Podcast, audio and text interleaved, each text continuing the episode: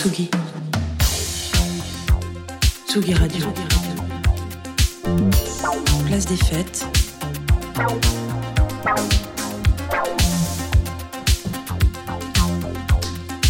Les chroniques de Tsugi Radio.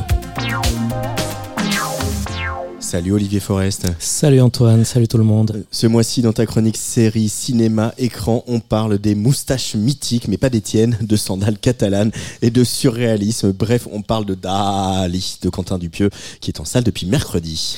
Et oui Antoine, alors Quentin Dupieux a encore frappé, hein, après Yannick qui est sorti au mois d'août l'année dernière. Grand Nouvelle favori des. Césars, hein, d'ailleurs. Grand favori des Césars. Exactement, suspense. Euh, nouvelle sortie sur les écrans avec Dali 6A, hein, j'ai bien compté.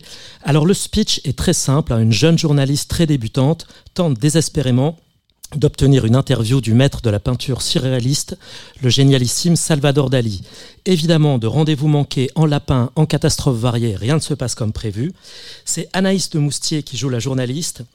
Et Dali, lui, est in- interprété par pas moins de cinq acteurs Édouard Baird, Jonathan Cohen, Gilles Lelouch, Didier Flamand et Pio Marmaille. Alors, avec Quentin Dupieux, il ne faut pas s'attendre à un biopic classique. Ben non, Antoine. hein. Alors, tu sais, comme le premier film de Dupieux avec Sébastien Tellier s'appelait Non-film, là, on est dans un non-biopic.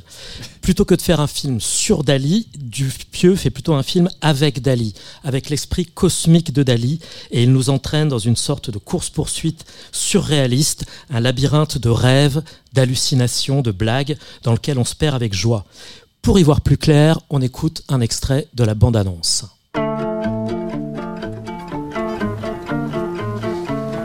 Maître, on peut faire une pause un peu là? Oh, Putain, quel enfer! Mais ça va pas la tête! T'es fou de le déranger comme ça, tu sais qui c'est?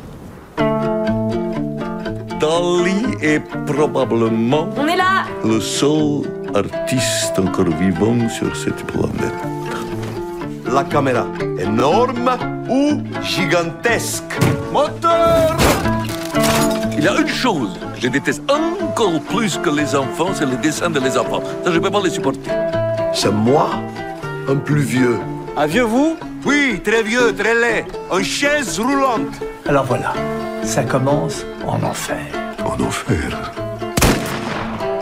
C'est inadmissible. Pablo Monsieur Dali, s'il vous plaît Mais Je ne vous entends pas. Là, en ce moment même, il y a une pluie de chiens morts. Oh.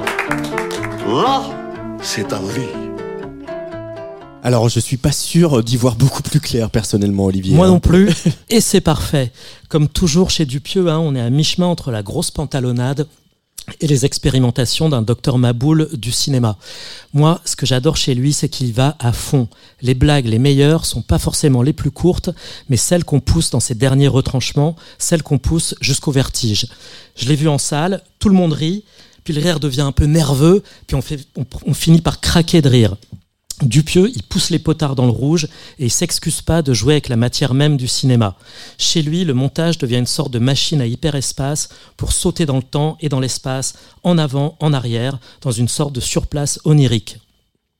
C'est un rêve éveillé, il n'y a évidemment aucune issue, sinon un éternel recommencement, un éternel dérapage. Dupieux, c'est un peu Christopher Nolan, revu et corrigé par Jean-Pierre Mocky. Elle est bien celle-là. Depuis 2018, Dupieux a sorti déjà huit films. Il en a deux autres en préparation. C'est une machine de guerre, un Dupieux qui tourne à plein régime. Oui Antoine, alors on pourrait presque imaginer une carte illimitée UGC spéciale Dupieux, hein, juste pour lui. Euh, mais ce qu'on oublie souvent chez lui, c'est qu'il est non seulement réalisateur de ses films, mais il est aussi scénariste, chef opérateur, monteur. Il y a quelque chose d'artisanal dans sa façon de fabriquer ses films, quelque chose d'un enfant qui continue à s'amuser avec son jouet. Il fait ses films à la main, comme un artisan, comme ça existe dans le cinéma expérimental ou les films d'artistes. Mais lui, il fait ça avec des castings à faire pâlir d'envie Wes Anderson ou au moins Guillaume Canet, on va dire. Quoi. Et c'est comme ça qu'il se crée une zone singulière, unique, personnelle et à mon avis indispensable au cinéma français. En conclusion, est-ce qu'on cède à la Dalimania? Alors oui, euh, six fois oui. Euh, Dupieux, il réussit son pari. C'est sans doute un des plus beaux hommages qu'on puisse rendre à Dali. Faire un film à son image, inclassable, provocateur, inventif et terriblement drôle. Alors oui à la Dalimania et oui à la Dupieux Mania. Et comme on a parlé de Moki pendant cette chronique, je ne résiste pas à lui laisser le mot de la fin dans une petite expérience radiophonique. Moteur Moteur Moteur Oh putain, moteur Jean-Pierre Mocky et sa délicatesse légendaire. Merci beaucoup Olivier Forest. Merci Nous avoir Antoine. conseillé d'aller voir euh, ce nouveau film de Quentin Dupieux, euh, donc d'Ali, avec euh, surtout cette idée géniale quand même d'avoir fait incarner d'Ali par cinq acteurs différents. Ça c'est vraiment du, grand génie. Et ils sont tous bons. Et ils sont ah, en plus, c'est c'est toi qui le dis.